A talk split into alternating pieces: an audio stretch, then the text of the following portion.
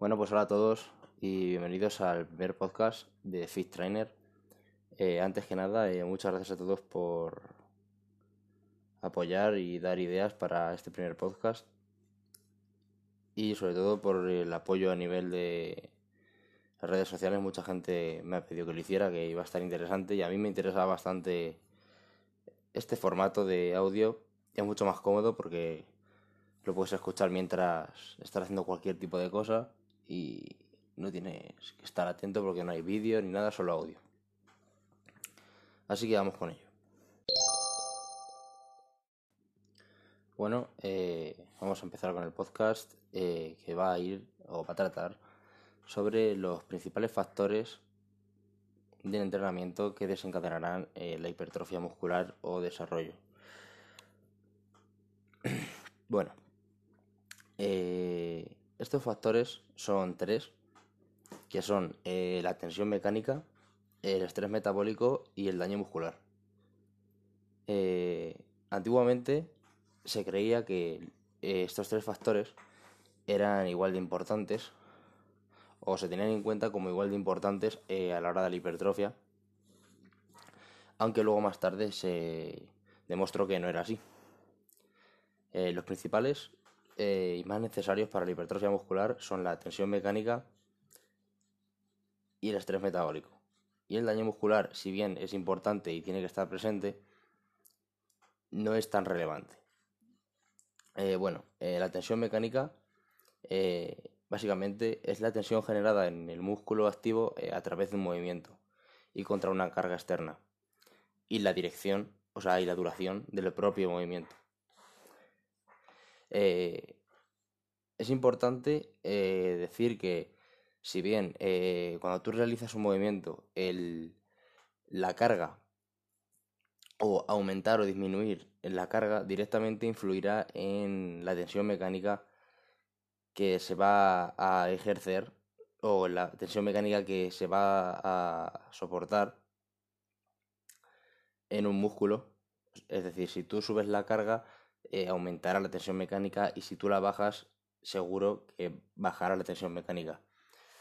Pero eh, lo determinante eh, no es la carga en sí, sino cuánto de la fuerza que la carga nos proporciona a través de nuestro sistema de palancas es capaz de producir resistencia. básicamente, lo importante es cuánta de la fuerza del propio peso de la carga podemos aprovechar y qué resistencia podemos crear eh, a través del movimiento que nosotros realizamos. Porque dos personas levantando eh, el mismo peso en el mismo ejercicio pueden estar siendo sometidos a diferentes tensiones mecánicas simplemente por la técnica. Eh, la resistencia también se puede aumentar cambiando la distancia de la carga con respecto al eje de rotación. O sea que si tú cambias, por ejemplo, el, el agarre o el ancho del agarre en un ejercicio o, o la distancia eh, con la que tú realizas el movimiento con respecto al cuerpo, por ejemplo, eh, puedes aplicar o una tensión mecánica más grande porque la resistencia que se va a crear también puede aumentar, aún con el mismo peso. Eh, ¿Cómo conseguir una mayor tensión mecánica? Eh, pues no es difícil. Para crear una mayor tensión mecánica o, hacer un entrenamiento en el que podamos elevar la tensión mecánica, se puede hacer directamente, por ejemplo, trabajando a repeticiones más bajas y con pesos más elevados. Eh, también podemos mantener, por ejemplo, el mismo peso, en, mm, como he dicho antes, en los ejercicios, pero hacer modificaciones en el ángulo de, en el que se desplaza la carga, el ROM, que es el rango de movimiento óptimo del ejercicio, y también el TUT, que es el tiempo bajo tensión del propio movimiento. Lo que también serán factores que nos permitan eh, tener una mayor tensión mecánica o una menor tensión mecánica en nuestro ejercicio. Eh, y también seguramente realizar descansos más largos. Y si realizamos descansos más largos de recuperaciones más completas, como dos minutos o tres, eh, al ser una recuperación más completa, eh, nuestro, nuestro músculos estarán más recuperados a nivel de ATP, por ejemplo, y podrán someterse de nuevo eh, a una tensión mecánica mayor y, más y, no solo no una tensión mecánica mayor, sino prolongar esa tensión mecánica al mismo nivel.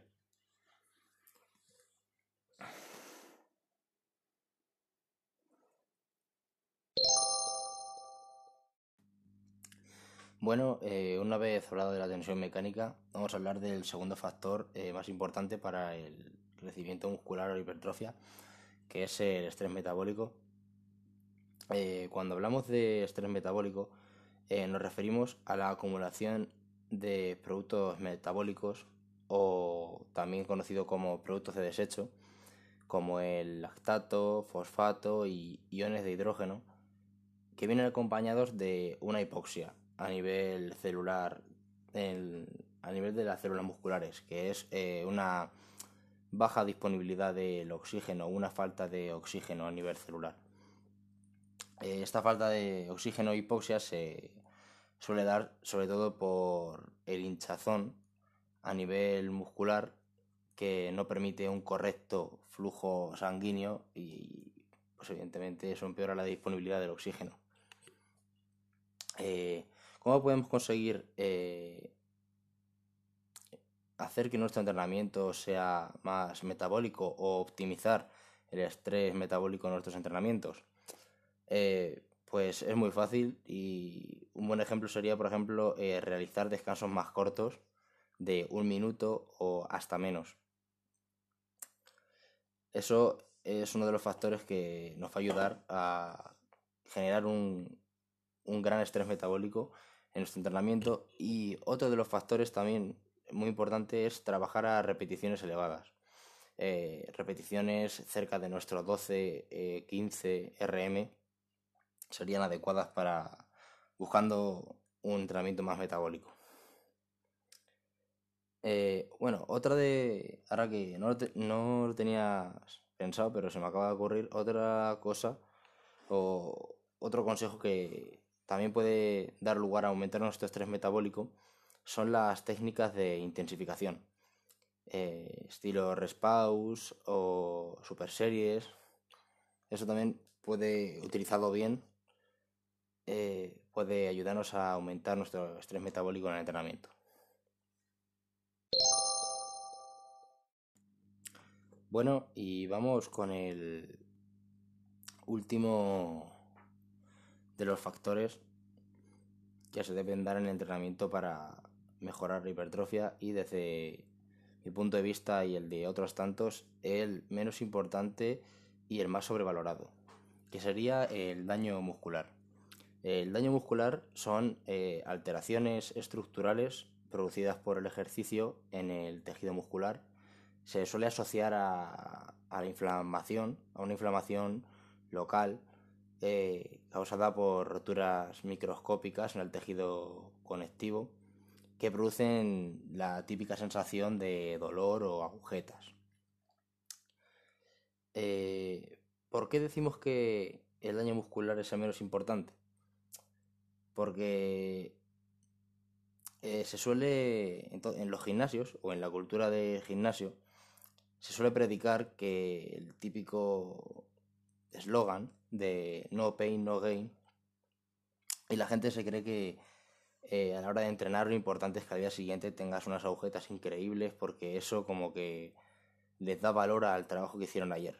Cuando eh, el daño muscular, si bien eh, es un factor que tiene que estar presente porque puede ayudar a que se generen esas adaptaciones musculares que necesitamos, no siempre tiene que estar presente o si está presente no tiene por qué ser excesivo. ¿Por qué? Eh, porque, como todos sabemos, para que la hipertrofia se produzca, eh, tiene que haber un balance eh, entre la degradación, entre la degradación muscular y la, perdón, entre la degradación proteica y la síntesis proteica de nuestro cuerpo. Entonces, si nosotros realizamos un entrenamiento que produzca un daño muscular muy grande, la degradación proteica eh, en nuestro cuerpo va a ser muy elevada y podemos llegar a romper ese equilibrio positivo hacia la síntesis proteica y que el nivel de síntesis proteica sea mucho más bajo que la degradación proteica que estamos generando con un entrenamiento tan intenso. Eh, ¿Cómo evitar un excesivo daño muscular? Eh, pues muy fácil, eh, evitando acumular una excesiva cantidad de series al fallo, que por eso venía diciendo que no siempre hay que entrenar al fallo, solo hay que entrenar al fallo en determinados momentos y de forma inteligente, y evitando un excesivo volumen de entrenamiento por sesión y pone por sesión pero también semanal. Pero sí es verdad que un, volumen de entrenamiento por sesión muy elevado eh, puede llevar a que para puede llevar a un daño muscular muy grande y que para la siguiente sesión de entrenamiento de ese mismo músculo eh, el músculo no esté, no esté 100% recuperado por, por el gran daño que le hemos hecho.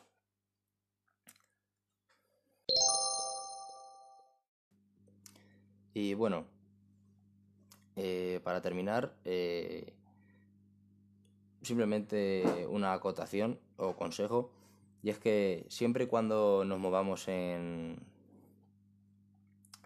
en el espectro de 6 a 12 repeticiones, pero en todo su espectro, tanto en 6 como 7, que son repeticiones más bajas, hasta en 11 y 12 repeticiones, o incluso en medio, siempre que utilicemos ese espectro de repeticiones de forma correcta, eh, estaremos proporcionando eh, a nuestro cuerpo una tensión mecánica y un estrés metabólico eficiente.